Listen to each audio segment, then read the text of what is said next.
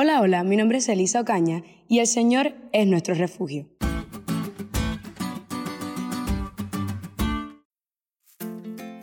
En mi casa, desde que tengo memoria, hemos tenido gallos, gallinas y pollos.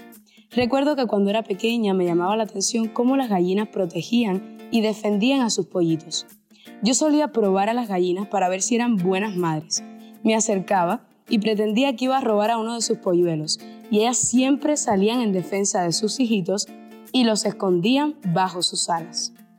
En varios versículos de la Biblia, y en especial en el libro de Salmos, encontramos una de las metáforas más íntimas acerca de la protección de Dios para con nosotros. En el Salmo 63, versículo 7, el salmista expresa, porque has sido mi socorro, y así en la sombra de tus alas me regocijaré. Como la gallina acoge y protege a los pollitos bajo sus alas, así el Señor desea acogernos bajo sus alas y ser nuestro refugio.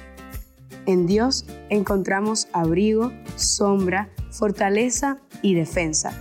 Aún en medio de la tormenta podemos estar confiados porque el Señor será nuestro auxilio. Los salmistas se encontraban con diversos tipos de problemas y en medio de ellos la actitud que tomaban era dirigirse a Dios, que es un refugio en toda la adversidad. Así también podemos actuar nosotros y te aseguro, no seremos defraudados. Hoy quiero dejarte con este fragmento de la lección que me gustó muchísimo.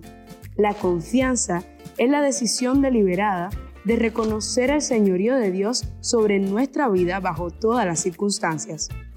Si la confianza no funciona en medio de la adversidad, entonces no funcionará en ninguna ocasión. Confía en Dios en todo momento. Él te cubrirá con sus alas.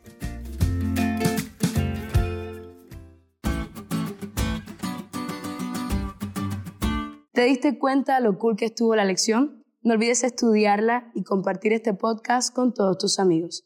Es todo por hoy, pero mañana tendremos otra oportunidad para estudiar juntos.